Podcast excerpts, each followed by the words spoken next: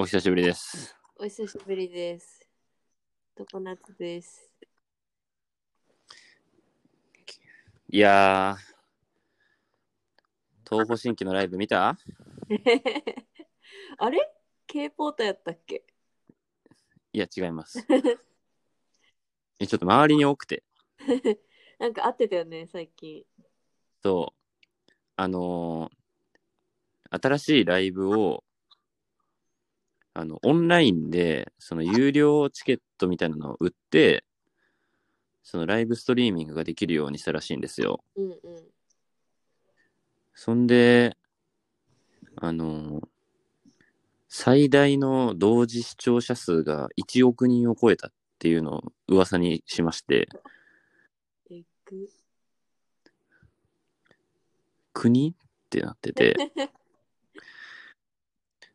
で、なんか詳しく聞くと、なんかその、一人で複数アカウントで、あの、入ってる人もいるみたいな。その、あれ、スマートフォンとテレビみたいな。うん。なんでそんなことするかっていうと、その、カメラのアングルが、その、誰かのアップとか全体とかま複数あって、その、ライブとかエンタメステステージでのパフォーマンスを見に行くときのオタクあるあるでさ、その目が足りないっていう、あ、あるある。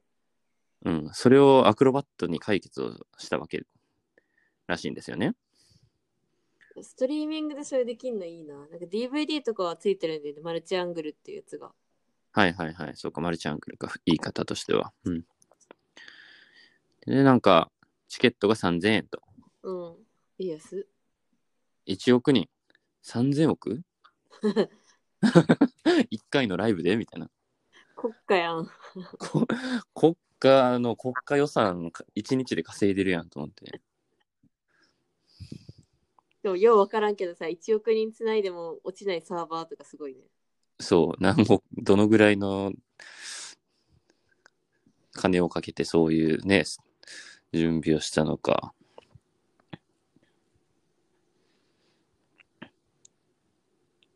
いや、いいのよ、別に東方神起は。いやいやいや、自分だ。今日はオンラインミュージアムじゃない、デザインミュージアムの正解の話ですよ。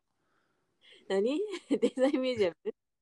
デザインミュージアムで、いやこのラジオのうん。ってコンセプトないじゃないですか。ない。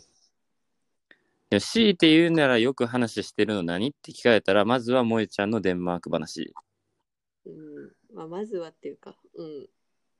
で、次に何喋ってるかなって言われたら、まあ、ネットフリックスで見た映像の話とか、そんな感じうん。ですよ。うん。言うて。でも実は、その次ぐらいに話してる話なんやねんって言われたら、デザインミュージアムの話ですよね。そうかもしれん。そう。まあ、特に萌えちゃんが、デザインミュージアム、世界の、結構行ってると。それは思った。ちょっとね。えでも多分、中央値、上位1%には絶対入ってるやろ。4、4カ国ぐらいで行ってる人なかなかいないと思うけどな。そうか。え旅行行ったら行くやろ。デザインミュージアム。いや、これの、この今の発言も、まあデザインミュージアムの正解を考えるにあたってはすごい大事なんですけどね。うん。まあ、何かというと、あアクシスっていう日本のデザイン雑誌があって、うん。で、これあんま買わないんですけど、こう、この最新号というか、2020年6月号、うん、が、特集デザインミュージアムの正解って書いてあったんで、はぁ？と思って、うん。呼ばれてませんけどと思ってうん。う、ん。まあ、呼んだらと思って、購入したわけです。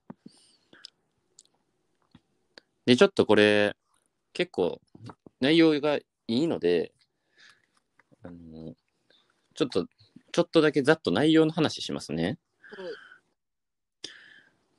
まずですね、日本でデザインミュージアム作ろう作ろうって20年ぐらい言われてるらしくて、うん。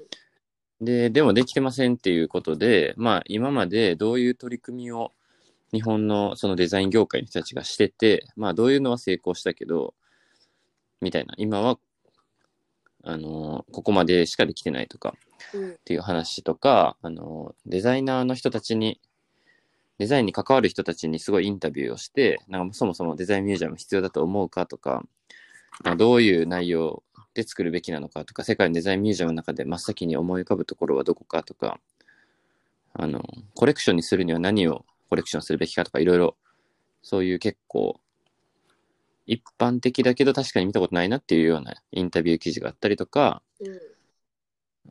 インタビューじゃ、うん、アンケートがあったりとか、えーあとは世界のデザインミュージアムの事例紹介とかが載ってるんですけど、まずですね、2003年っていうのが、あの、日本でデザインミュージアムを作ろうっていう話のきっかけだったってこの本に書いてあって、うん。でそれがなんでかっていうと、2003年の1月に、朝日新聞に三宅一生が作ろうデザインミュージアム、世界水準、世界水準の資源を生かしてっていう文章を書いたと。うん。で、三宅一生がもうデザインミュージアム作ろうやと言い出したのが2003年ですと。うん。で、そんで東京デザインミュージアム構想っていうのが2004年に企画書として、あのー三宅一生とか安藤忠雄とか、あとは安藤とかともよく組んでる、あのー兄弟系だったと思うんだけどね。北山創造研究所っていうプロデュース系の事務所とかとで、うん。そのデザインミュージアム構想っていうのを企画書作って出したと。三井不動産に出した。で、それが、まあ、それは成功しなかったんだけど、まあ、それが結果としては2-1-2-1デザインサイトみたいになったとみたいな。うん。うん。ただまあ、その、この特集では2-1-2-1デザインサイトは、あの、デザインミュージアムじゃなくて、あデザイン施設ですと言ってるんですよね。そのコレクションがないから。なるほど。うん。まあだからデザイン施設としてすごくクオリティは高いけど、本来構想されてるデザインミュージアムではないですと。で、結局なんかその、東京ミッドタウンの再開発の時にデザインミュージアムができなかったのも、その文化性が高い空間を作りましょうっていう理念と、まあ収益を上げて、その、儲かる施設にしましょうっていう、儲かる事業にしましょうっていうのが両立っていうのをしないといけないから、やっぱり民間の三井不動産みたいな超大手でも、ちょっとまあそういうのができなかったと。うん。まあ天保山サントリーミュージアムも結構失敗に閉館したりとかしてるし。ただですね、この話は終わらなくて、三宅一生とか、あの、青柳正則さんっていう、元玉美の理事長で文化庁の長官とかもしてた人が、えー国立デザイン美術館を作る会っていうのを2012年にもう一回やったと。うんでもそっからもうやいやいやいやいちょっとずつ名前変わりながら日本にデザインミュージアムを作ろうの会みたいなのがありましてうん。で今は斉藤誠一あのライゾマの斉藤さんとか建築家の種剛とかうん。も入った会がありますと。でなんかその中にいる理事の倉森京子さんっていう人が結構理事というか代表っぽい人なんだけど、その人はあの NHKE テレのプロデューサーをしてて、で、去年デザインミュージアムをデザインするっていうテーマでブレストみたいな回をテレビ番組として放送してて、うん。とかして、まあちょっとこ去年ぐらいにもそういう活動があったと。で、まあ今後は倉森さんが次回の番組検討中。で、斉藤誠一は、これを見れば日本のデザインがわかるようなアーカイブネットワークを作っている途中らしくて、うん。で、種剛は2025年にデザインミュージアムコースがスタートできるようにロードマップを作成しているところですと。っていうのが、まあ、ざっという日本のデザインミュージアムの感じらしいです。ほうほうほで、まあ、どんな形がいいのかっていうので、まあ、もうちょっとだけ進むんですけど、あの、三宅一生はもう国立って言ってんのよ。うん。だから国が管理せえと。民間企業とかと、そういうのじゃなくて。でまあヒントで、まあなる事例とかで、京都国際漫画ミュージアムとかそういうの事例を出してて、まあ京都市と大学の共同事業とかでやったりとか。うん。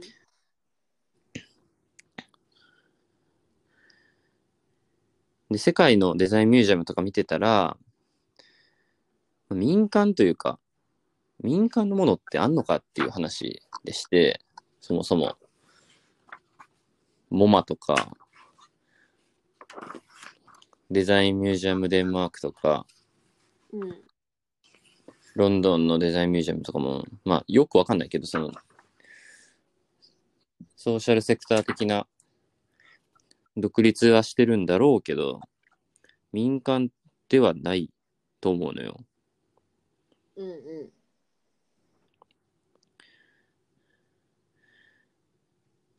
だからまあそれをどうやって作るのかって話なんですけど、あと事例として面白そうだったのが、事例じゃない、あの、話として、お、そうなんやって思ったのが、あの、大阪にもうすぐ中之島に美術館ができるんですよ。ああ、そうか。うん。あれに、の学芸員の11人のうち4人の専門がデザインらしくて、うん。で、なんか、インダストリアルデザインアーカイブ研究プロジェクトみたいな企画もあって、結構割と珍しくデザイン、え？充電した？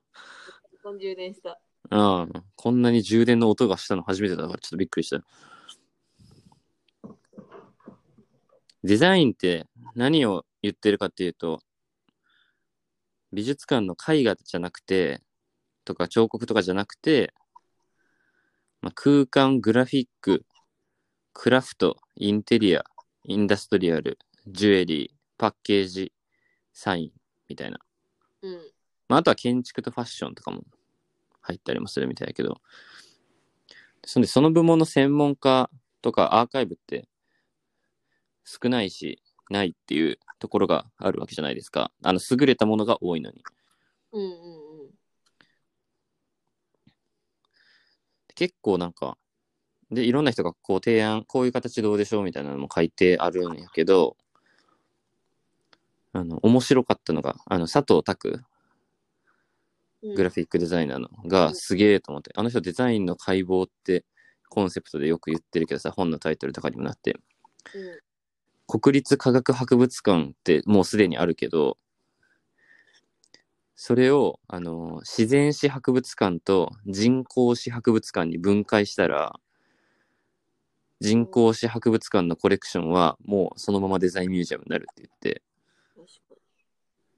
だから場所がないとか、物がない、新たにその、物を新しく建てるとか、組織体制を作るとか、お金かけるっていうとハードル高く感じるけど、今一つにまとまっているものを二つに分解するだけで、できんじゃね？みたいなに。ことを言ってる人もいて、あ、もうさすが、デザイナー的、デザイナー的発想すぎると思って。うん。結構なんかこの本の編集の流れ的には、も、モマ型がやっぱあってほしいなみたいなのが書いてあって、うん。モマ型って何かっていうと、モマもその椅子とかも結構あるみたいだけど、あくまでその、ゴッホの絵とかさ、ポロックとかさ、うん。結構純粋美術のコレクションもある中で、そのたくさんの膨大なコレクションジャンルの中にデザイン、建築模型とかもそうだし、椅子とか、プロダクトデザインとかも入ってるわけじゃん。もうまあコレクション、永久コレクションになりましたみたいな。うん。まあ、そういうのでなんか例えば美術館における集客とかっていうのは、その絵画とかでも担保しながら、教育的とか、そのアーカイブスの目的のためにインダストリアルもやってるみたいな。そういうのがあってほしいよね、みたいなのを書いてますね。うん。で、これ他にも結構載ってるけど、個人的にはやっぱり、具体的な事例はわかんないけど、デザインミュージアムデンマークが、その年末に行った一番わわかりやすいデザインミュージアムだったから、うん。まああの、あの形、デザインを専門にした箱としてできてほしいなっていう個人的な思いはうん、わかる。ある。で、このデザイン業界の人たちへのアンケートにも書いてあるんだけど、そもそもなんか、このデザインミュージアムに、が、日本でもしデザインミュージアムを作るときは、扱うものは、日本のデザインに限定するべきだと思いますか？みたいなうん。質問があって、これ100人に聞いてるんですけど、デザイナーのうん。原健也とかもそう、なかなかのトップの人たちに。で、限定するべきが何割ぐらいだと思います？って言ってる人。えー、うーん。4割。いいとこ。いい。だ正解は8割ぐらいです。嘘 これな、いろんなアンケート見ててさ、めちゃくちゃやばいなって思ったんだけど、うん。100人おって8割ぐらい日本のミュージアデザインミュージアムが扱うものは日本のデザインに限定するべきだと思ってるんだと思って。そうか。そんなデザインミュージアムなくない？ないと思まあ、その原健也とかは、例えば、限定するべきではない派にいるんだけど、うん日本のっていう捉え方は考え方や視野を狭める気がするとか、う。うん。あのー日本にはすでに膨大かつ国際的なデザインコレクションを所蔵する個人やアーカイブが存在するので、そうした人たちの協力が得られるならドメスティックでないデザインをより相対的に考えられる場を生み出せるのではないかとか、他国の影響を受けずに成立したものがあるとは思えないとか、いやそれそれ。いや、そう、そう、あのーちゃんと意見としては、あのーイエス、賛成派、反対派、どっちもの意見がフラットに、の、ボリュームで書いてあるんだけど、あのーイエス、ノーで分けたらこんなに差があるんだと思って、行ったことないのかな、デザインミュージアムに、と思って。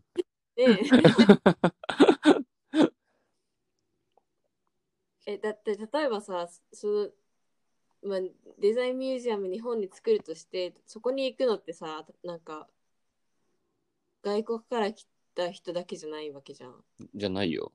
日本のデザイン学生だって山ほど行くわけじゃん。で山ほど行くときに、これが日本のデザインなんだ、もう確かに勉強だけど、そうじゃなくて、デザインってすごいじゃんっていううん。教育とアーカイブの場にするには、別になんて限る必要があるんだろうって思って。うん。まあ、その中で特に日本をフィーチャーするっていうのはまだわかる。そう、日本だからそういうコレクションをちゃんとこの美術館では作りますっていうのはありだと思うんだけど。うん全体としてなんかその文脈とか流れとかうん。でした上で、ここがん日本でなんか何が生まれたとこみたいな見せ方なんかあんまりメイクセンスしない。っていうか、そんなことをしているところがないと思うのよね。うん。まあ一応ちょっと賛成、限定するべき派の意見も、まあおっしゃる通りというか、まあな言ってることはわかるという意見でもあるので、ちょっと読んでみると、うん。えーっと、少なくとも開館から数年は海外からの輸入に頼らず国内のデザインに向き合ってほしい。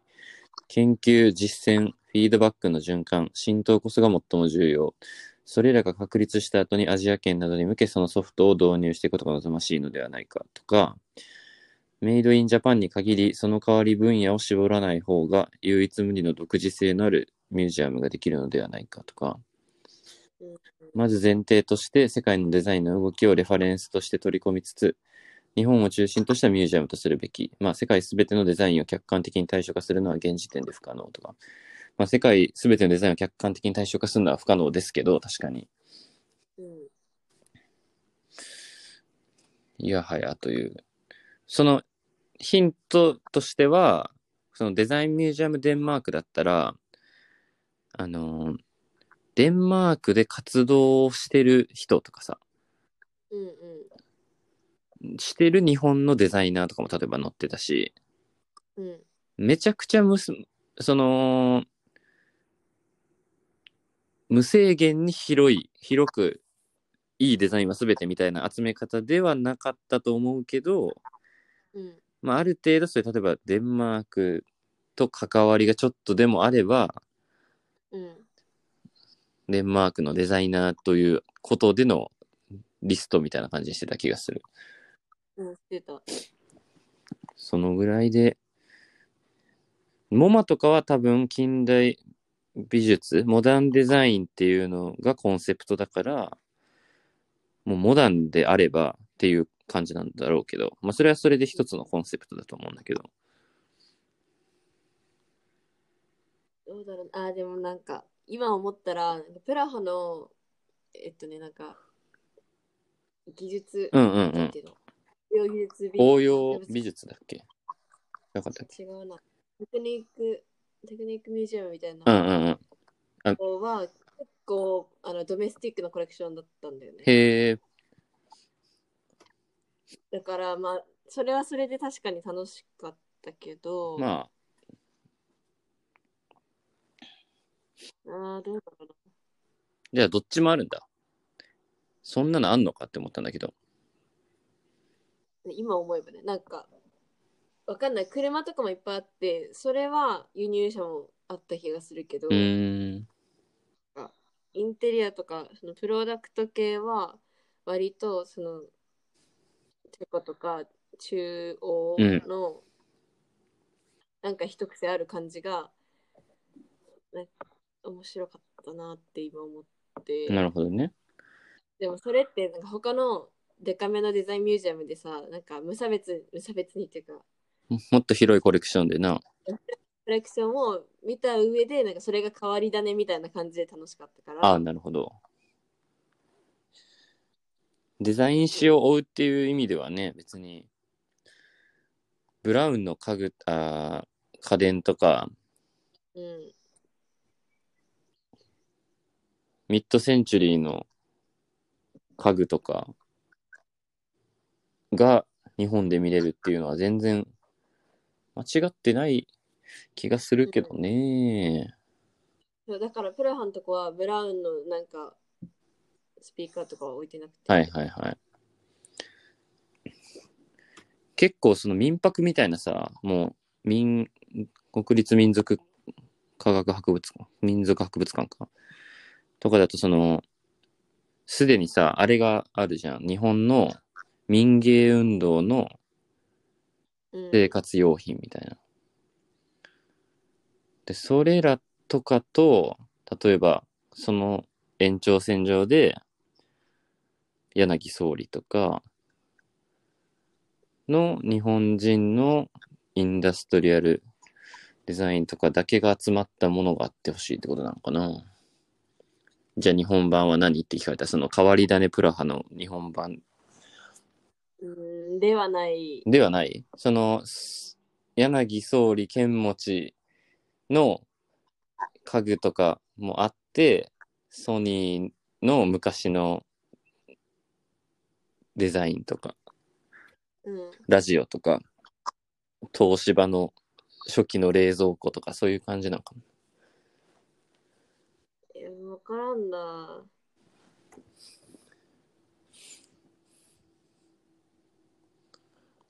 うんこのそういう割となんか企画展でやってほしいかもしれ企画展、え、コレクションじゃなくてってこと？どういうこと？ない。コレクションはその国内に限らず集めといて、ああ、そっちか。企画展でなんかちょっとマニアック的なこれなんかまとめみたいな。なるほどね。え、全部、全部、全部。全部派？わからなくなってきた。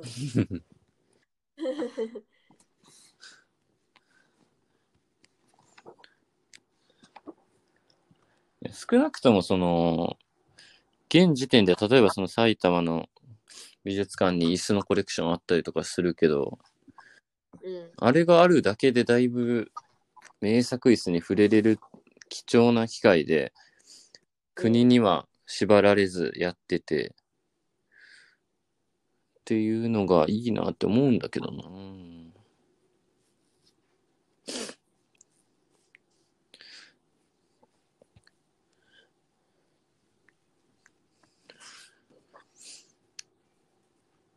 まあ、いずれにしてもなんか、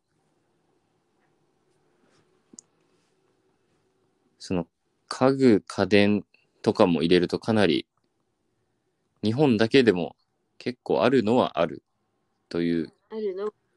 うん、あるんだろうなという気もする。三宅一生とかが言ってるのはそういうのじゃないと思うけどね。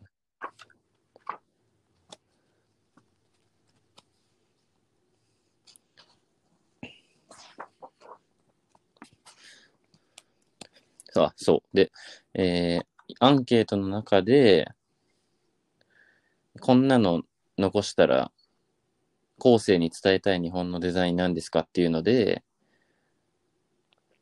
うん。まずはその三宅一生、柳総理、倉俣史郎、深沢直人っていう、まあ巨匠のうん。名前とか、任天堂のゲーム、キッコーマンの醤油瓶、無印良品、ソニーのウォークマン、工芸や民芸にまつわるものみたいな。日本だけでも広いな。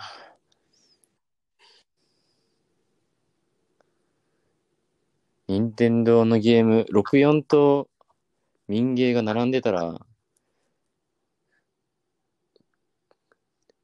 まあ確かにクールジャパンな感じはするんかな。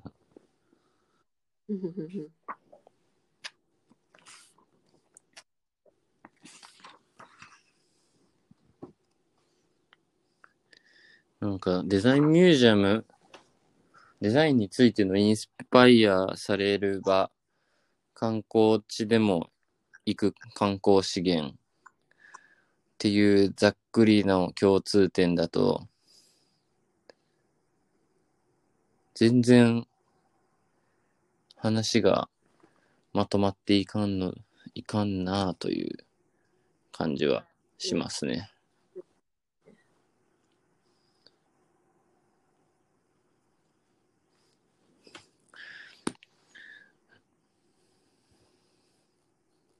なんか、で、マル秘店みたいな感じでうん。いいんですけどね。うん。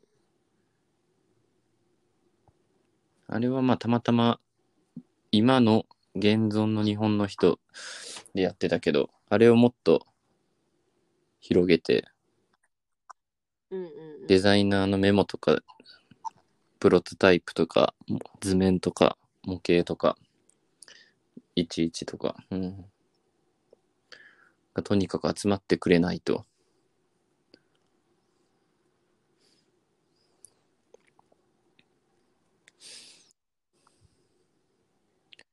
それをやり出すとマジでボリュームがえげつなくなる。でもデザインミュージアムデンマークはそんな感じじゃなかった。最初さ、スケッチとかもあるし、なんか、ちっちゃい3分の1とか4分の1ぐらいの椅子とか、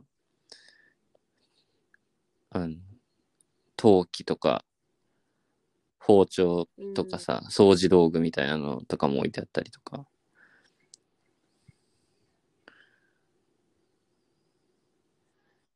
そうね。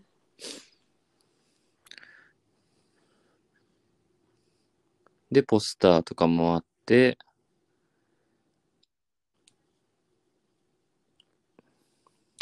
家具、家電もあって、デンマークの歴史もわかる。椅子の。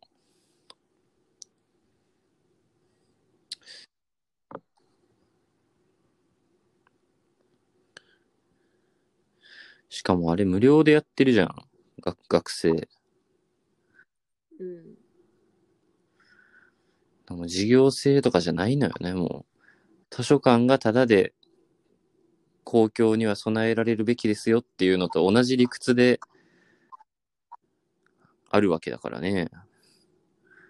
若い人はこれをちゃんと見るべき、こういうの環境で学ぶべきですよっていう、場を準備するべきですよっていう公共性の意識で。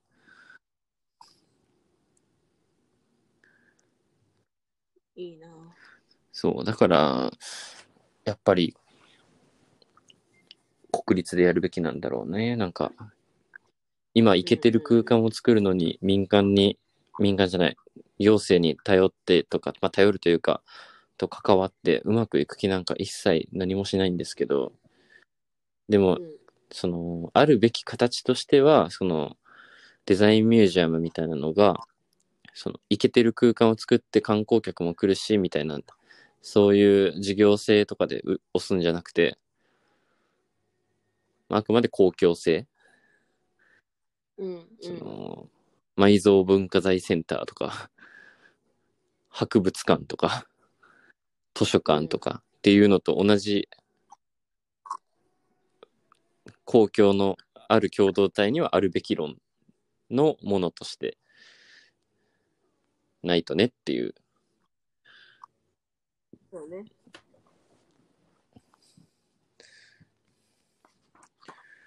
まあでも種さんが、種さんと斎藤さんが動いてるんだったら、うん。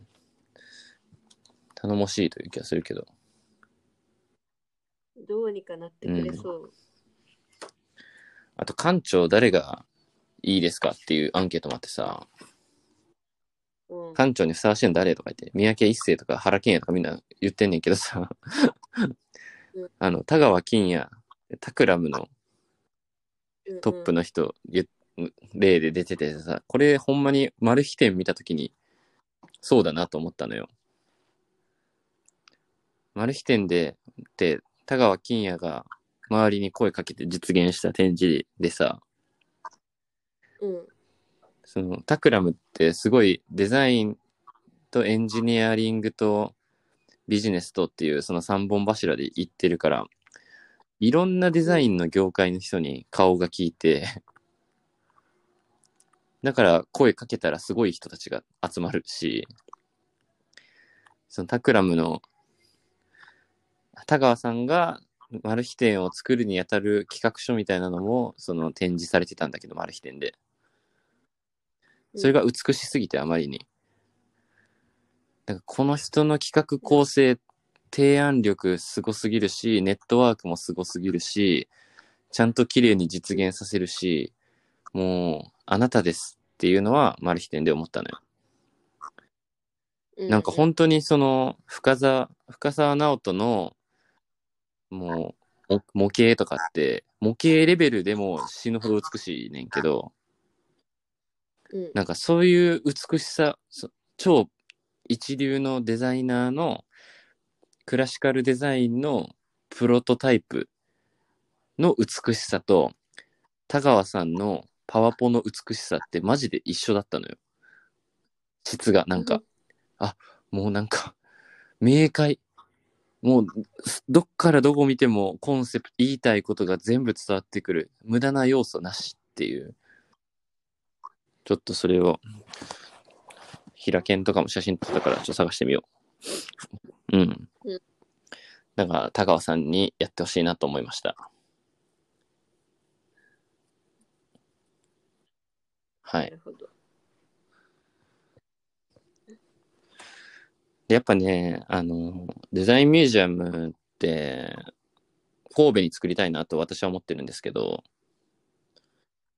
うん。あの、なんとかこれを読んで神戸に作るっていうロジックを組み立てようとしたんだけど、もうちょっとできなかった。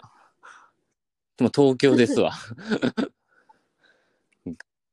あ別に神戸に欲しいっていうのはあの理由なかったのね。いや、ある、神戸にあるべきっていう理由は、神戸に、神戸側に立てばあるのよ。なんで、おしゃれ、おしゃれな都市だっていう、あの、ブランド力はあるにもかかわらず、それを外に対して、外にへのはなんか発信とか、なんか集客装置的に機能する構造とかがないから、その、安藤の兵庫県立美術館がちょっとまあ、三宮とかからは離れてるけど、ちょっと離れたところにあるのと、市立博物館があるけど、まあだから美術館としての箱の要素としては足りてるわけよ。クラシカルなデザインミュージアムもあるし、現代美術館もあるしって。うんでもそういうなんかデザインを押す装置としては必要、似合うのはデザインミュージアムだろうって思うのよね。大規模じゃなくてもいいから。っ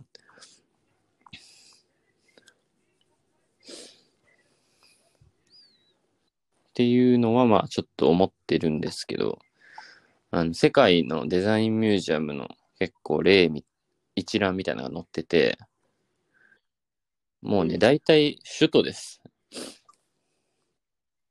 まあ、まあ、普通そうじゃないのよも稀にあるけど、うん。まあ、載ってるのは、ビクトリア・アルバート、ロン。うん。またはロンドンデザインミュージアム、パリの装飾美術館、装飾芸術美術館、フランクフルトの応用芸術美術館っていうのがあって、これはフランクフルトですね。うん。うんあとは、ビトラ。もうこれはもう、ああれか、そうそうそう、果ての、あれ民間でやってる非常に特殊例ですね。うん。チューリッヒデザインミュージアム、ウィーンの応用美術博物館、ヘルシンキデザインミュージアム、デンマークデザインミュージアム、えーバルセロナデザインミュージアム、バルセロナも首都ではないけど、まあまあ大都市。スミソニアン、えーレッドドットデザインミュージアムシンガポールとれまだ行ったことないんで知らないんですけど、台北デザインミュージアム、台湾デザインミュージアムか。M プラス、モマ、ポンポンピドゥ、バウハウス博物館、デッサウ、でさ、行きたいな工芸美術博物館、プラハ、工芸美術館、ブダペスト、などなど。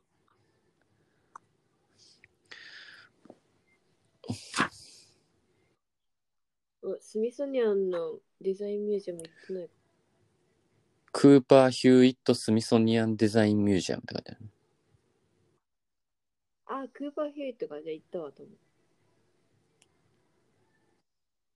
行ったのか？全然とこない写真。一個工事中だったんだよね。へーうん新しいかもしれんな。うんうんうん。まあ、国立でやる分には東京に頑張ってもらうので、あの、神戸にはこう、粛々と民間のお金持ちの協力を仰いで、椅子を集めていくっていう、まあ、引き続きの方針で、そこは変わらず頑張っていこうと思います。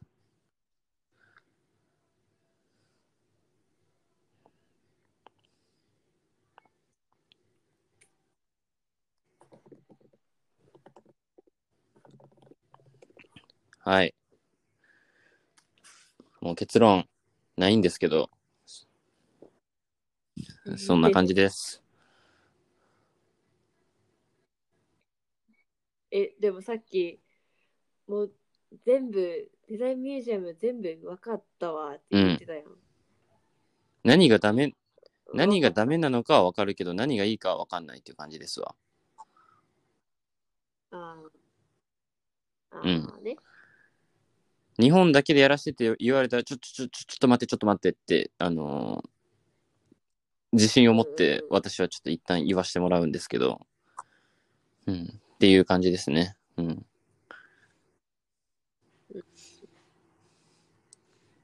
で、まあ、あの、多分根底にはコペンハーゲンのデンマークデザインミュージアムが、あの、ロールモデルとしては多分私にはあってっていう、うんあれの日本版で、まあ日本というか日本を中心としたアーカイブにするだけですごいものはできる気はするんで、うん。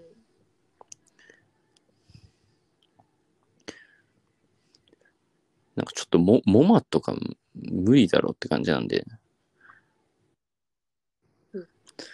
装飾美術館的な、その応用、アプライドアートとか、まあそういう感じの、感じでまとめんのもなーっていう気もするし、なんか、あっては欲しいのよね。うんまあその前、別のラジオの回で言ったのは、あの、ソニーのプロダクトデザイン本がすごいですと。で、あの、ソニーはソニーパークで、おさら地にして、なんか、ソニーパーク銀座みたいな感じでいろいろやってますけど、うんそんなのはいいから、そこに美術館を作れと。うんっていうような、まあまあまあ、こその民間とかでできる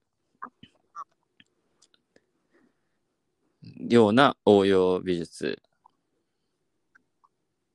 はあるんだろうなっていう気がするんだけどね。うん。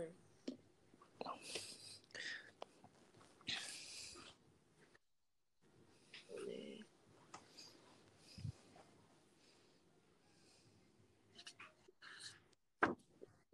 はい。なるほど。だからわかんないです。正解わかんない。ね。ちょっとモンマン型じゃないんじゃないかっていうところぐらいまでにしときます。うんうん。コペンハーゲン式じゃないですかっていう。せやね。